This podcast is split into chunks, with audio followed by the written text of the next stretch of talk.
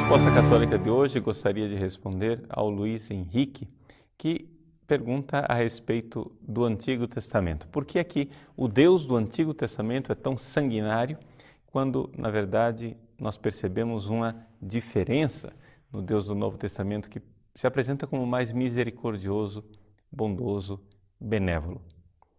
Bom, Luiz Henrique, é exatamente essa perplexidade da diferença entre o Antigo e o Novo Testamento que fez com que um herege fizesse como que um expurgo e tirasse de dentro das Sagradas Escrituras todo o Antigo Testamento. Esse herege chama-se Marcião.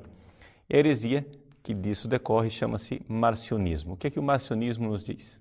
Que o Deus do Antigo Testamento era um Deus mau, sanguinário, que em nada se identifica com o Deus bondoso e misericordioso que Jesus Cristo prega no Novo Testamento. O problema é que na verdade, essa ideia de Marcião não corresponde à realidade das Sagradas Escrituras. Você, se você for folhear bem as páginas do Antigo Testamento, você encontrará também páginas de um Deus bondoso e misericordioso. E nas páginas do Novo, poderá encontrar também uma certa severidade. Então, as coisas não são tão divididas assim e tão claras como a água se divide do óleo. Não, nada disso. Na verdade, a Igreja considera que entre o Antigo e o Novo Testamento existe sim ruptura, mas uma ruptura com uma certa continuidade. Como é que nós podemos então interpretar o Antigo Testamento? Se você quiser uma explicação um pouco mais detalhada e profunda a respeito do relacionamento entre o Antigo e o Novo Testamento, eu aconselho você a ler a exortação apostólica do Papa Bento XVI, Verbum Domini. Nos números 40 e 41, o Papa Bento XVI nos explica como é que nós podemos relacionar o Antigo e o Novo Testamento. E ele faz isso dentro da tradição da Igreja e em profunda sintonia com aquilo que é o ensinamento dos papas que o precederam. Gostaria de apresentar para você simplesmente algumas ideias básicas. Em primeiro lugar, o Papa Bento XVI nos recorda que o Antigo Testamento ele é realizado, ele é cumprido no Novo. Mas o que quer dizer esse cumprimento que acontece no Novo Testamento? O Papa destaca três aspectos. Primeiro, o aspecto da continuidade. Ou seja, Jesus, ele é de fato o Messias que foi previsto no Antigo Testamento. Existe uma continuidade. Aquilo que antes foi preparado, em Jesus é realizado. Mas essa continuidade se dá, se dá numa segunda realidade, com a ruptura. Sim, de alguma forma, Jesus rompe com as expectativas. Jesus é o Messias esperado em alguns aspectos, mas em outros aspectos ele é o Messias inesperado. Por quê? Porque ele surpreende. Jesus é muito mais do que aquilo que foi prometido.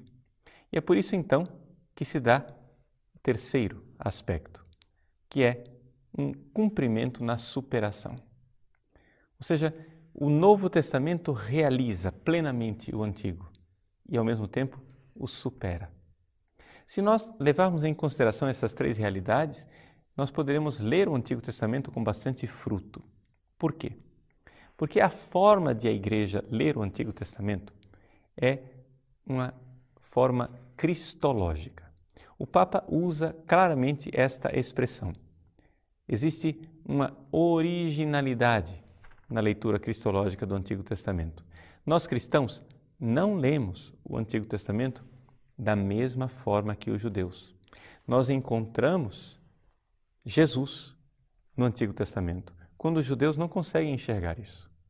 O Papa, na sua exortação apostólica, diz que ele não quer descartar toda a riqueza das leituras judaicas do Antigo Testamento.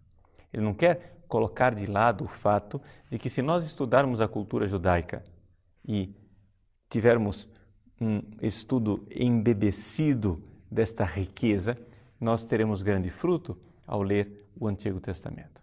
O Papa não descarta essa riqueza. Porém, ele vê com toda clareza que esta riqueza da leitura judaica tem que ser plenificada com a leitura cristológica. O Antigo Testamento, ele nos dá o Cristo de forma velada. Então, por exemplo, quando você encontra situações é, terríveis de assassinatos, de mortes, de derramamento de sangue no Antigo Testamento, você deve ver ali, de alguma forma, um tipo, ou seja, uma figura. É a leitura tipológica. É uma figura daquilo que será Jesus. Sim, parece estranho, mas é possível encontrar nas batalhas do Antigo Testamento a batalha espiritual que Jesus irá realizar com o poder das trevas no Novo Testamento.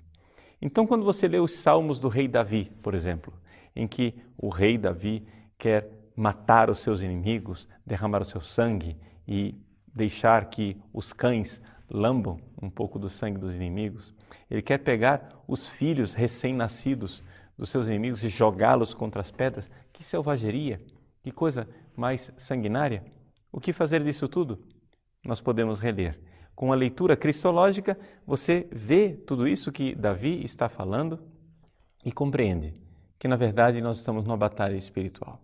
Que os nossos inimigos são os demônios e Satanás, que é o general do seu exército. Que os filhos dos demônios são os pecados.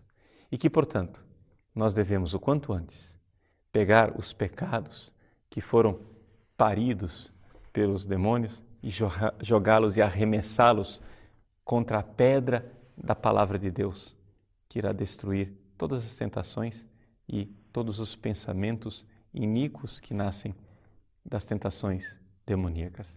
Veja, é uma leitura simbólica, uma leitura tipológica, para usar a palavra mais concreta e técnica, em que nós somos capazes de enxergar nesse sangue derramado do Antigo Testamento uma preparação para a revelação plena que acontecerá em Jesus Cristo. Veja, existe continuidade, mas uma continuidade na ruptura, porque o que existe na verdade é cumprimento e superação do Antigo Testamento. Como diz Santo Agostinho, naquilo que o Papa cita na sua encíclica, o Novo Testamento está escondido no Antigo. E o Antigo Testamento, no Novo, floresce, aparece.